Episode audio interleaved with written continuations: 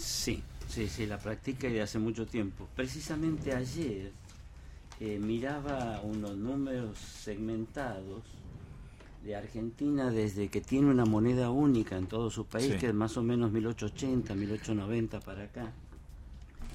Y de 1880, 1890 hasta 1935 nuestra inflación promedio fue del 1,3% anual. Bueno, eran otros sistemas, ¿no es cierto? Sí. De 1936 al 45, el anterior periodo es de más de 50 años, este es cortito, de 9 años, pegamos un salto al 5% anual de promedio. De 1946 al 72 no son fechas elegidas aleatoriamente, son porque han sucedido cambios Me imagino, estructurales. Sí. sí, sí ya nos vamos al 27% de inflación anual. Anual, siempre anual. Sí. Luego viene esas dos décadas muy complejas, 1973-1991, toda la década del 70 y casi toda la década del 80, donde ya hay un promedio del 500% anual. Luego viene una década de disciplina monetaria, 1992-2001, sí, sí, sí.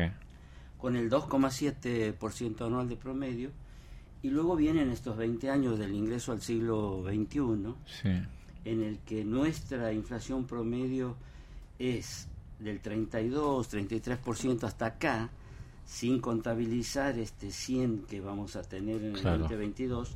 Pero si abrimos un poco el siglo XXI, hemos evolucionado de tener una inflación en el año 2003, por ejemplo, inferior al 4% anual, a esta actual del 100, ¿no? con escalones permanentes de tolerancia.